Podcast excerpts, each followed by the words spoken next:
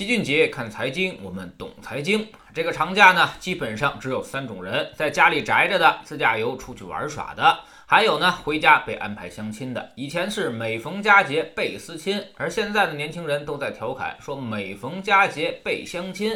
家长都为自己的终身大事可谓是操碎了心。老齐身边呢就有几个很优秀的年轻人，都快三十岁了，还没有找到对象。这个长假，他们最主要的 KPI 工作呢，就是去相亲。有的是婚恋网站给安排的，有的呢是家长亲友给介绍的。基本上一个长假要见好几个。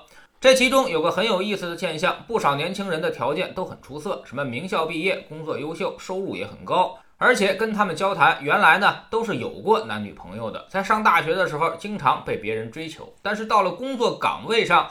随着年龄的增长，反而是越来越不会找对象了。比如有个女孩，研究生毕业就二十五岁了，工作不错，身高一米六四，长相也挺好，一直想找个有北京户口的。一开始呢也在挑，但最后发现越来越难挑了，空间是越来越小。挑了两到三年，发现婚恋网站反而给她降级了。现在介绍给她的人还没有几年前更好，于是呢这心里就有点不甘心了，也开始有点恐慌了。总想找一个原来那样优秀的嫁了就行了，但是这个要求也无法满足。眼看就快三十岁了，各方的压力陡然增加。自己虽然表现出满不在乎，嘴上说着宁缺毋滥。实在不行就一个人过呗，但其实内心是慌得一逼了。这其实呢跟我们的投资是有点像的，一开始赚点小钱，还想着赚得更多一些，但结果又跌回去了，而且还越跌越深。于是就想着等解套了就走，结果价格是越来越低了。嘴上说是价值投资，大不了我多拿几年，但心里其实已经开始崩溃。那么男生就找对象容易吗？这个也得分人。本地男生，而且还得是家里条件优越的，相对就容易一些。但是外地男生可就难了，甚至比外地女生还要难找。女生呢，只要自身条件好就可以了，而男生则需要一定的社会认可度，包括工作、存款、家庭等等多方面实力的加持。而二十多岁正是一个男人最穷的时候，刚从大学校园出来，即便你很有能力，也很难这么快展现出来。比如十年前老齐结婚的时候，月收入也才一万多块钱，所以这就好比是赛跑一样，跑道是环形的，所以起点位置并不相同。外道的要靠前很多，你即便跑得很快，在进入弯道之前，你也很难超过人家起点靠前的，所以也难免受到鄙视，甚至爱情最终会败给物质。对于男生来说，成家最大的一道坎儿，那就是彩礼，甚至几年前还流行过一张彩礼地图，有些地方动辄可就是几十万的彩礼。这让很多刚刚工作的男生是望而却步，而且越穷的地方呢，彩礼就越重。各大城市反而没什么彩礼要求，但女方家庭可能会要求男方有房，这可比彩礼更狠了。那么面对这样的情况，年轻人该怎么办呢？老齐有这么几个馊主意。首先呢，女孩应该尽早的进入婚恋市场，越早越好。婚恋市场的第一价值观就是女孩的年龄，不管它正不正确，但是这个客观存在。所以必须适者生存，与趋势对抗，对自己并没有什么好处。尽量在自己价值最高的时候去选择对象，这样你的余地会更大。其次呢，反而男生要沉得住气，先打拼事业，提高自己的能力。二十多岁的时候是你最不值钱的时候，也是你选择余地最小的时候。进入弯道之前，你怎么着都是吃亏的。老话说得好，大丈夫何患无妻？前提是你得先成为大丈夫，先立业再成家。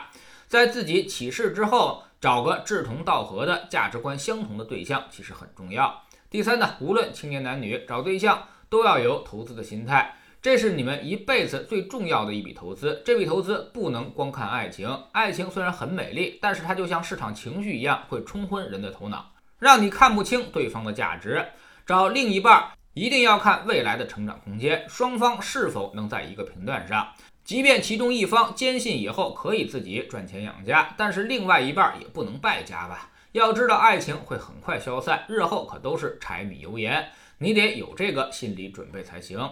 第四呢，就是最好的婚姻是让另外一半变得更好，另外一半呢也会使得自己变得更好，相互促进、相互扶持，才能够走得更远，而不是相互消耗。如果相互消耗，那还不如一个人过。这就告诉我们，不能为了结婚而结婚，那样会更加可怕。第五，至于买房、彩礼这些经济压力，要有备选方案，不能被压力所裹挟。我们经常告诉大家一句话：没有什么生意是必须要做的，同样，没有什么人是必须要娶或者必须要嫁的。一旦被物质裹挟的婚姻，一定不会幸福。所以要懂得及时止损。我们的建议呢，都是建立在理性的基础上的。而感情的世界通常都是很感性的，第一直觉会触发你的人性，让你做出很多错误的判断。年轻人可能短期内觉得就应该是这样，感情嘛就要轰轰烈烈。但是几年之后，你就会为错误的判断而付出惨痛的代价。所以，什么是成熟？就是能够看得更远，不再被感性所左右。婚姻是人生的一个非常重要的岔路口，这个口如果你走错了。那以后可能要付出几十倍的努力，你都不一定赚得回来。选择永远大于努力，而选择需要理性。永远记住，跟人打交道的东西，感性那往往都是错的。在知识星球齐俊杰的粉丝群里面，我们昨天给大家复习了周期的知识。周期呢，就像投资中的导航设备是一样的。有了周期的辨识度，我们才能够知道未来的大方向，可以顺势而为。什么样的宏观环境要对应什么样的投资逻辑，全都是有迹可循的。如果看不懂周期，你可能永远在做费力不讨好的事情。还是那句话，方向错了，你越努力，那么就会错得越离谱。我们总说投资没风险，没文化才有风险。学点投资的真本事，从下载知识星球 APP 找齐俊杰的粉丝群开始。在这里，我们要让赚钱变成一种常态。老齐不但会给你鱼，还会教你捕鱼的技巧，让你明明白白知道钱到底是怎么赚到的。二零一八年星球建立到现在，跟着老齐做投资的朋友，少说也赚了百分之五十以上了。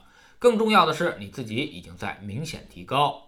知识星球老齐的读书圈里，我们继续为您带来高瓴资本创始人张磊的新书《价值》。张磊的投资理念呢，就是在投资上叠加投后服务，为企业寻找新的资源，用数字化给企业去赋能。这样就能挖掘出全新的价值。